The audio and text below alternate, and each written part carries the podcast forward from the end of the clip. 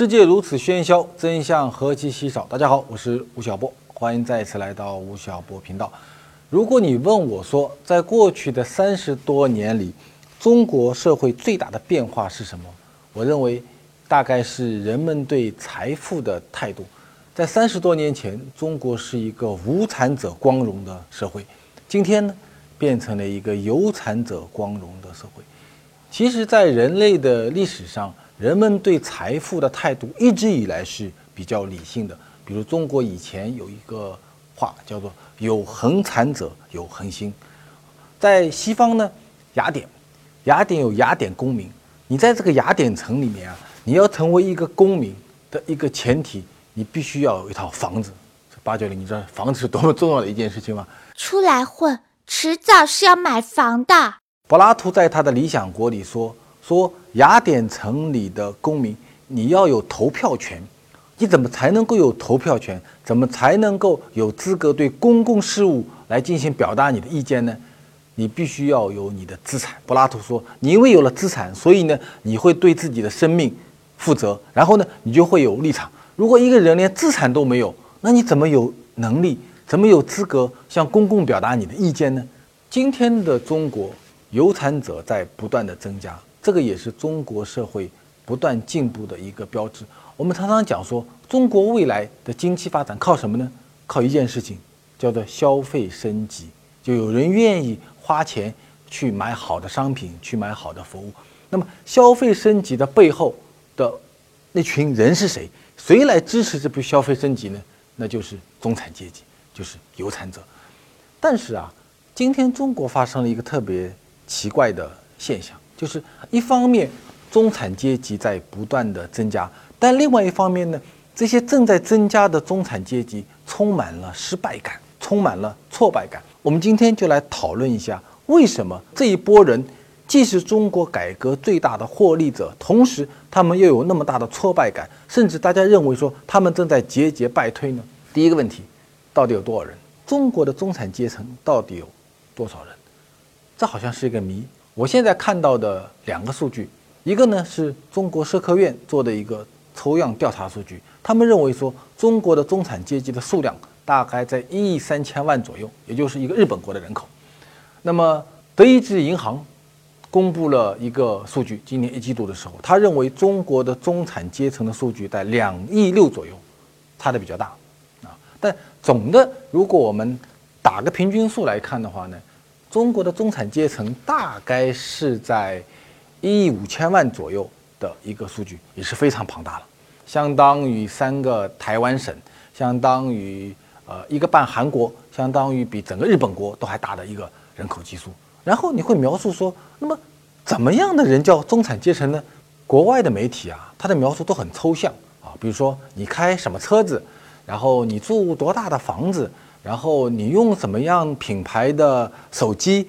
然后你女孩子用口红是用什么品牌的？然后你每年出国旅行几次？这都比较的抽象。如果让我来算的话，我把中国现在的人口从财富的角度分成四个层面，这是我的一个算法。各位听听对不对？最大剂量的呢，我们把它叫做屌丝人群。屌丝人群在财富上面一个最大的特点就是月光族了。这说的就是我啊！就是每年赚的钱基本上没有任何的积蓄，所以他基本上是一个现代社会的无产者，这是一个庞大的基础。第二个基础呢，我们把它叫做小白阶层。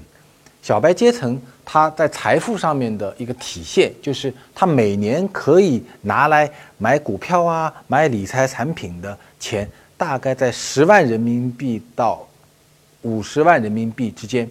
就在十万美金左右的一个数据，这个叫做小白人群，小白以上我们把它叫做中产，中产一年可以拿来打理自己的财富资金，大概是在五十万人民币到五百万人民币之间，这部分人叫做中产阶层，五百万以上，我们把它叫做高净值人群，如果在西方的话呢，把它叫做资产阶级。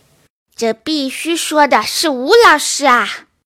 所以中国社会如果从财富角度来来讲的话，它分成四个部分。那我们说未来中国，我们希望它这四部分人是怎么样构成的呢？我们最希望看到的一个景象是一个橄榄型社会，有没有？就是小白加上中产是中国整个公民社会的一个主力人群，屌丝很少，无产者很少，有钱人也很少。中国这个社会如果出大问题的话，它是一个哑铃型社会，就是屌丝很多，有钱人很多，中间的中产和资产者很少，这是中国要发生重大社会动乱的可能性。那好在随着中产人群的不断的增加，随之我们看到的景象是中国的公民社会发生了一些特别大的变化和升级。第一个升级是消费形态的升级。大家都还记得去年年初的时候，我在吴晓波频道里面写过一篇文章，叫做《去日本买只马桶盖》，在国内引起了很大的争论。整个大家在讨论说，那么是谁到日本去买马桶盖？他们为什么要跑到国外去买马桶盖、去买电饭煲、去买眼药水、去买奶粉？是谁呢？是中国的中产阶层。他们为什么要跑到国外去买这些东西呢？是因为他们有钱，愿意买好的商品，但在中国地区呢找不到这些商品，所以到年底的时候，中央政府提出个概念叫做供给侧改革，就说哎，我们要为这些中产阶级服务，能够让他们在中国地区，在中国的公司能够生产出好的这些马桶盖、电饭煲、眼药水、奶粉，那么他们就在中国消费。当这些人在中国消费的时候，中国经济消费升级的目标就达到了。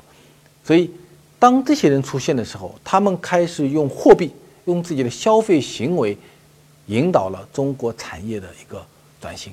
不久前啊，吴晓波频道我们发起了一个活动，叫做“奇葩匠人”。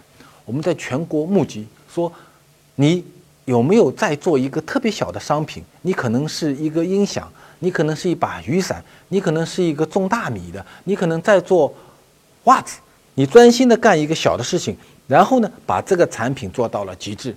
我们发布了这个公告以后，几天时间里面，全国有一千两百多个匠人来报名来参加这个活动。在这个活动举办的两个多月过程中啊，其实我有挺大的感慨的。我在想啊，如果在五年前、十年前是不会有这样的事情发生的，因为第一，没有人专心的去做一台音响，没有人专心的去做一把雨伞，因为。当时中国市场的主流人群只相信一句话，叫做“价廉物美”。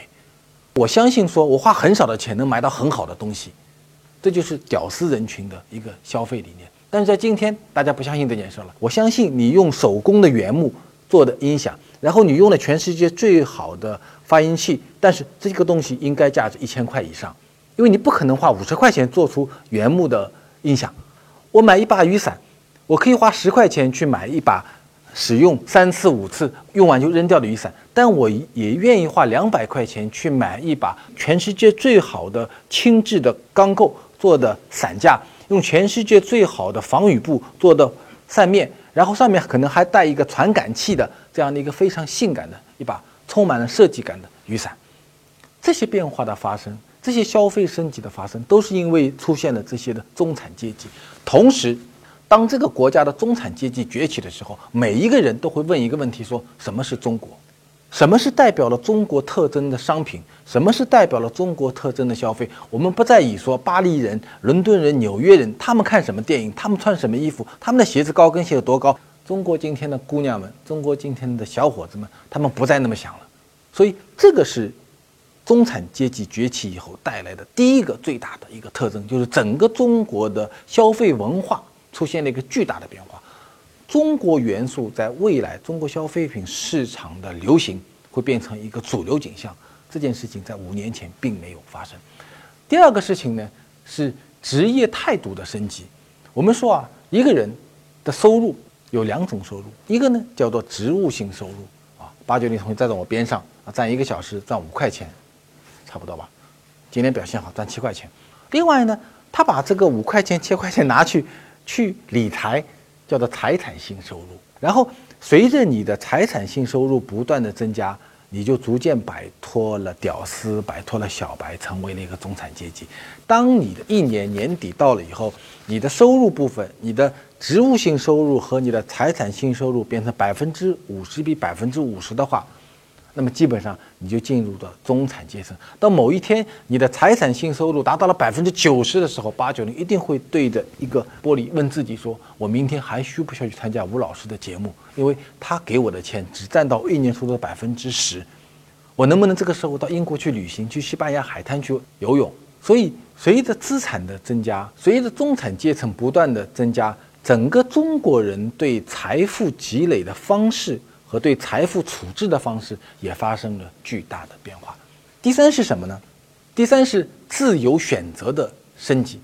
当我们是一个在财富上无法独立和自由的人，我们会把我们的人生啊寄托给一些组织，寄托给一些体制，寄托给一些上级。所以我们的身体、我们的时间、我们的思想都是被组织、体制、上级给控制住的。当我们实现了财务的独立和自由以后，其实你的思想就开始独立。你开始想一件事情，说那我是谁呢？我能不能成为一个独立的人呢？那我应该居住在什么地方呢？你就有了迁徙的自由。当你开始想我是谁的时候，你就有了思想的自由。所以，在一个商业社会中，人的自由、思想的自由，它不是凭空而来。它不是靠愤怒产生的，它一定是建立在一定的财富的基础上。这是一个国家进入到一个成熟的商业社会和中产阶级社会中必然会发生的景象。中产阶级改变着我们的消费文化、职业态度和选择方式。中产的标准，你满足了几条呢？关注微信公众号“遇见美好的店”，在后台回复“中产”。就有机会免费获得奇葩匠人的人气商品，给你的消费升升级。所以，我们看到，随着中国的中产阶级的增加，我们的消费形态、我们的财富积累的方式、财富处置的方式和我们对自己的思想和身体的认知方式都发生了重大的变化。我认为，这个真是当今中国社会最为进步和美好的事情。但各位想，也就在这些。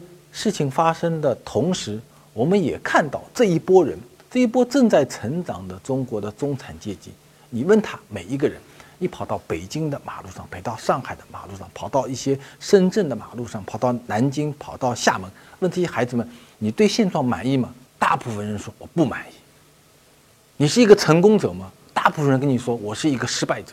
不久前啊，有一本世界非常著名的杂志《经济学人》杂志。这这本杂志也是我最喜欢和最尊重的一本海外的经济杂志。它是在一九七八年的时候，全世界所有的媒体里面第一个预言中国即将进行商品经济改革的一本杂志。在不久前，这本杂志登了一篇文章，说节节败退的中产阶级。他认为说啊，中国的中产阶级已经超过两亿的人口，但是呢，他们是一个正在节节败退的阶层。作者在这篇文章里面举了三个人的案例来论证他的观点。第一个人呢叫 A 君，他说啊，A 君从小县城考上了北京某名开名牌大学，毕业后呢努力奋斗，成为了一家公司的营销总监，及时的买房买车，事业有成。但是，二零一二年公司人事变动，他被迫离职。之后呢，做了一个风险投资人，投资了几个项目，然后。因为没有通过政府的审批而血本无归，最近年近四十，就业难度剧增，失业了。B 君是在上海的某个名牌大学毕业，零四年毕业后进入报社，啊，这些朋友很多，我身边一堆这样的朋友，因工作原因先后浪迹上海、广州、武汉，最后。定居深圳，从二零一四年起，报业没落，收入打折，房租大幅攀增，他又一次到了失业的边缘。C 君，C 君是个医生，生活在南京。最近中国频发的西医案让他情绪极为低落，工作状况大不如前。最近在网上看到了江苏省高考削减三点八万学位的新闻，作为父亲的他。准备给孩子办移民手续，这就是《经济学人》杂志举的三个人的例子。由此，他推导出说：你看，这些人都毕业于中国最好的大学，居住在中国最好的城市，曾经有非常良好的职业，但是在今天，他们因为各种各样的原因，都处在一个节节败退的状况。如果你更广泛的看 A 军、B 军、C 军，他们所面临的问题是什么呢？他们所面临的问题，其实也就是在一个转型社会中，每个人面对社会所产生的焦虑。A 军、B 军、C 军，他们所发生的问题，大概跟这几个方面有关系。第一个，职业能力。中国社会所有的产业在这些年都遭到了互联网极大的破坏，每一个产业都面临一个转型升级的问题。比如说 B 军所在的报业啊，它可能要转型升级，它就被淘汰掉了。A 军它的公司裁员，哎，可能是它的原来的产业发生了重大的变化。职业能力的变革，使得中国很多六零后、七零后的人，在他精力最最旺盛的时候，突然间发生了职业的危机。这是第一点，第二点是什么呢？是，你你一个中产阶级在成长过程中，你所享受到的社会公共服务的不足。比如说，C 军，啊，他把孩子要拿去移民，为什么呢？因为他认为说中国的高等教育制度资源非常的不匹配，啊，他的孩子在中国啊没有办法受到好的教育，所以教育体制改革的落后。使得 C 军决定移民，把孩子送到国外去。很多中产阶级家庭，三口之家，日子过得好好的，突然间有一个人生了病，全家就濒临到破产的边缘。因为中国的整个医疗保障制度非常的差，还有呢，中国的养老金制度非常的差，所以很多中国的六零后、七零后不敢花钱，因为觉得一旦自己退休以后。国家没有办法保证你，所以只有通过高储蓄的方式，平时节俭，非常的节俭，然后呢，把钱全部存到银行里去，或者去买理财产品，不敢消费。你对自己的未来，对自己的晚年保障没有任何的信心。还有呢，高房价。最近这段时间，中国的一二线城市房价不断的上涨，所以那些七零后、八零后，那些没有买房子或者房子添置的不够多的同学。天天处在一个非常焦虑的环境中。举头看房价，低头思月光。所以你看，所谓的节节败退，实际上是一个个人能力的衰竭，以及一些公共服务缺乏所带来的巨大的担忧。